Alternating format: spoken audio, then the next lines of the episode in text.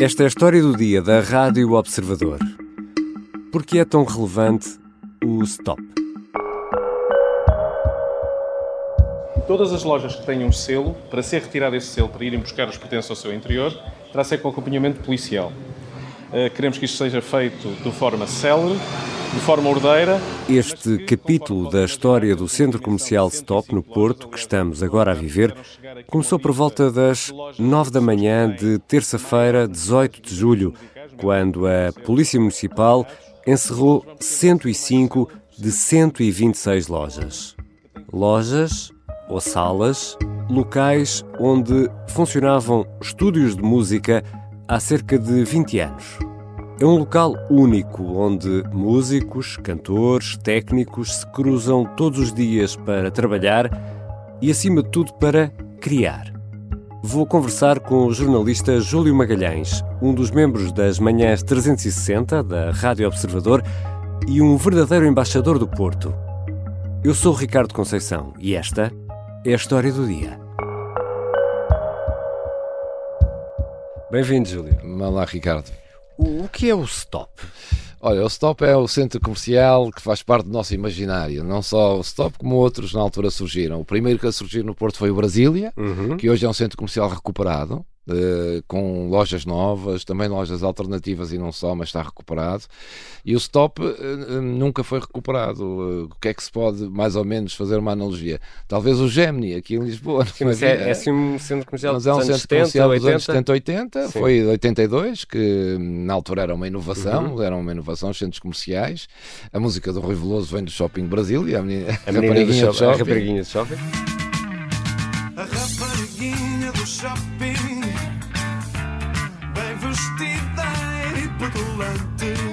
e, é, e, e, o stop foi uh, logo imediatamente a seguir, estava na moda os, os, centros comerciais e eram de facto uma inovação na cidade do Porto, portanto, é, na altura de facto era uma inovação. Acontece que durou 20 anos.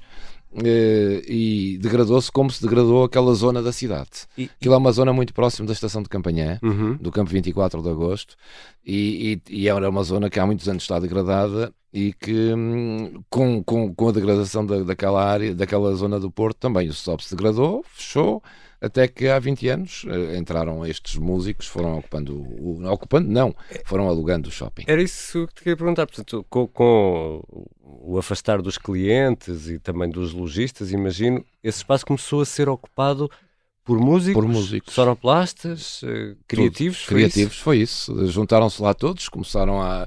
Uh, criou-se uma associação de, de músicos que começaram a, a, ocupar aquelas lojas, a arrendar aquelas lojas a preços uh, baixos, como é uhum. óbvio, e à medida que foram arrendando, claro, aquilo foi chamando muitos outros músicos, porque é um problema uh, de músicos, sonoplastas, de, de, claro. de todas as áreas uh, de som que não tinham onde ensaiar, é nas garagens uhum. ou nos, nos, apartamentos, que os vizinhos ao queixaram-se é? ao lado, e foram ocupando e, e, e, criaram ali um cluster muito simbólico para a cidade do Porto, o único também, e que se tornou de facto um, quase um sítio de, de, de, de, um sítio de, de culto para as pessoas. Temos perfeita consciência, como pouca gente terá, da importância do ecossistema que tem vindo a funcionar há muitos anos no Stop. Eh, conheço aquilo desde o tempo em que se instalaram lá os repórteres Trábico, acompanhei muitas vezes as atividades que lá são desempenhadas.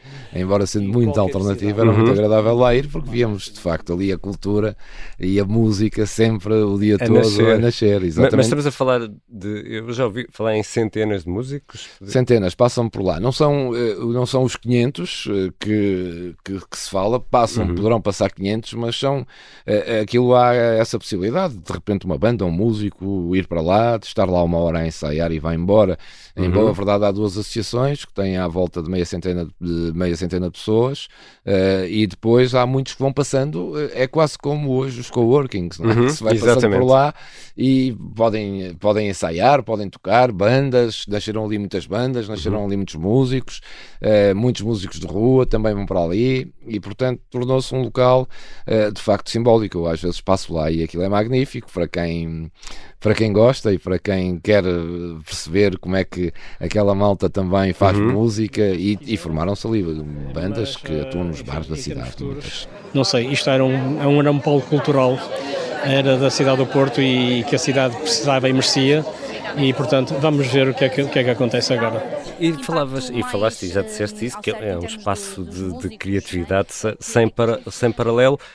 Não há eh, outro stop em Portugal e se calhar nem no mundo. Ou, ou- ou? Pois, Ou estamos eh, aqui a exagerar um bocadinho calhar a estamos imagem. exa- a exagerar, mas há músicos que dizem que não há, que aquilo é um local ímpar, em boa verdade, e de facto não há. Agora, eh, por essa Europa fora e por esse mundo fora, haverá espaços, obviamente, com condições onde os músicos po- podem fazer, Mas assim um núcleo, Mas assim, não é? um núcleo que agregue tanta destes, gente. até porque aquilo, eh, em boa verdade, é um networking para eles todos, porque há- Claro. há, ali músicos que se juntaram ali, não se conheciam e juntaram-se ali, fizeram bandas, e isso facto é algo inédito e que não se faz em muitos lados do mundo e que se faz ali no centro comercial Stop já há muitos anos, há 20 anos. E imagino que às vezes faltam cabo, Faltam ou, cabo, ou faltam pedal. Exatamente, e, faltam instrumentos, às vezes Sim, muitos. Há muitos instrumentos que têm, vão lá e conseguem dar asas à sua criatividade e, e sobretudo à paixão que têm pela música. claro. Júlio Magalhães, tu vives no Porto, cresceste no Porto, passaste a adolescência no Porto, portanto, de certeza que viveste também aquela, aquela idade em que estamos mais ligados à música e vivemos a música com, com grande intensidade e és eh, um embaixador do Porto. Eu tenho um pouco esta ideia, não sei se, se isto é verdade ou não, que no Porto há assim um constante fervilhar eh, cultural, ou seja, há muita criatividade, há muita vontade de fazer coisas, há muita gente que se envolve em muitas coisas, até mais do que em Lisboa. Isto é uma imagem realista ou, ou- É. ou sou eu que estou aqui a ver as coisas Não, mal? não, não estás. É, eh, o que é que é, o que é que, como é que eu te vou explicar bem isto? Primeiro, o Porto sempre foi uma cidade de cultura, como é Lisboa, como, Claro, enfim, claro. eh, mas o Porto teve sempre ali uma vertente muito, eh, muito grande nessa área, porque, enfim, depois todas as outras áreas mais importantes também transferiram-se para Lisboa. Uhum. Depois há esta coisa que é quem está no Porto tem uma, necessidade, tem uma vontade maior, uma necessidade maior de fazer trabalho. Ou seja, não tem lá as oportunidades que há na grande Que tem em Lisboa. que tem em Lisboa. É verdade, é mais fácil, são mais fáceis as coisas Uhum. em Lisboa para toda a gente. Uhum. Eh, e portanto, quem está no Porto tem uma necessidade de mostrar mais, de trabalhar mais, de fazer mais. Às vezes dizem, ah, o Porto é a cidade de trabalho. Não, não é ser a cidade de trabalho. Lisboa também é uma cidade de trabalho. Eh, O que acontece é que quem está no Porto tem que mostrar mais, tem que, tem que ser mais notável, mais notada e mais notável para deva- fazer um esforço maior Uhum. para eh, conseguir E isso ter algum também na êxito. produção E cultural, na é produção isso? cultural. Eu lembro-me, andava na escola e ia ao Lima 5, que era ali um restaurante e uma zona da, da cidade, onde começaram os trabalhadores de comércio. Uhum. E depois o Rui Veloso. E íamos ver concertos que eram. E eles eram miúdos. E, e começamos a ver concertos de rock. E o Porto, eh, se olharmos hoje para os, para os músicos dessa época, são quase todos lá. O GNR, Pedro Abrunhosa, Rui Veloso, trabalhadores de comércio. Eh, Bem, todos. Ornatos eh, Violeta. Violeta, são muitos outros que podia dar-te aqui exemplo, precisamente porque o Porto tinha esta. Há ali uma, uma cultura muito familiar, muito, muito próxima. As pessoas estão muito próximas umas das outras e os músicos também estavam. E depois, como não há tantos bares, tantos sítios espalhados pela cidade, aquilo eram sempre, então na década de 80 era dois ou três sítios, Uhum. onde todos se encontravam, onde todos produziam música ou cultura ou o que tu quiseres. E portanto foram crescendo assim, e foram crescendo também a partilhar ideias, a partilhar conceitos, a, a partilhar novas eh, criatividades, como o Rui Veloso e como muitos outros, e o Porto tem de facto essa, essa, esse ADN da cultura de- que, que nós conhecemos, porque depois conhecemos todos uns aos outros, aquilo é um T0, não é? Basicamente, comparado com Lisboa, e portanto, como estamos todos mais próximos uns dos outros, paramos nos mesmos sítios, vamos ver, aquilo não são muitos sítios, portanto também não há assim, hoje há mais, claro, então Claro. noutras áreas, E o stop era um desses o sítios. stop era um sítio desses, era e, como, como eram outros, mas era o stop, não é? Onde que se tornou este local de culto para os músicos todos, não é? Alguns dos grandes músicos às vezes vão lá. E outros de rua também. Eu aqui há três anos, antes da pandemia, um ano exatamente antes da pandemia, fiz o, no, no Natal fiz o percurso Santa Catarina com Pedro Brunhosa. Uhum. Eu estava a fazer uma reportagem eu eh, para um canal de televisão e fomos indo a conversar E o Pedro Brunhosa foi identificando os músicos na Rua de Santa Catarina, alguns estrangeiros, outros portugueses, magníficos, e chegou a cantar com eles na rua e tudo. E há muitos ali que, enfim, também vão para o, para o stop, stop, porque depois têm essa possibilidade também claro. de terem um sítio para ensaiar. O que acontece é que no stop os problemas que havia de ensaiar numa garagem numa casa também se começaram a, começaram a tornar-se evidentes. E já vamos voltar à conversa com o Júlio Magalhães. Vamos tentar perceber que problemas são esses? O que é que aconteceu afinal no stop? E que soluções há em cima da mesa?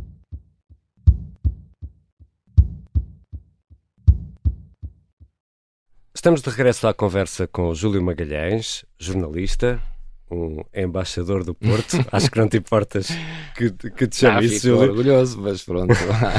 Júlio, na semana passada o que é que aconteceu no stop? Aconteceu aquilo que já era evidente, isto não é de agora, já vem de há muito tempo.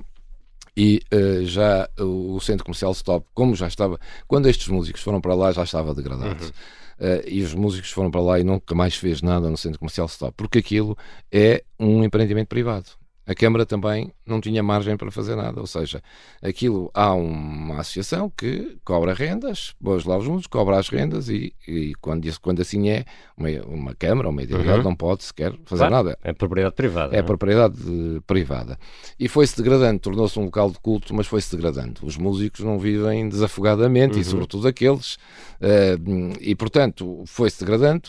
E chegou-se a um limite, já tinha havido lá duas, do, do, do, dois incêndios que foram controlados, mas a verdade é que hum, não podemos esquecer que já vimos isso no mundo inteiro e cá há tragédias que acontecem às vezes nestes sítios porque há muita eletricidade ligada, há muita. Claro. Enfim, há ali um, um, um polo natural de, de explosivo que. Mas é um, foi um problema de segurança? Foi um problema de segurança, claro. E qual era a situação com que nós estávamos confrontados?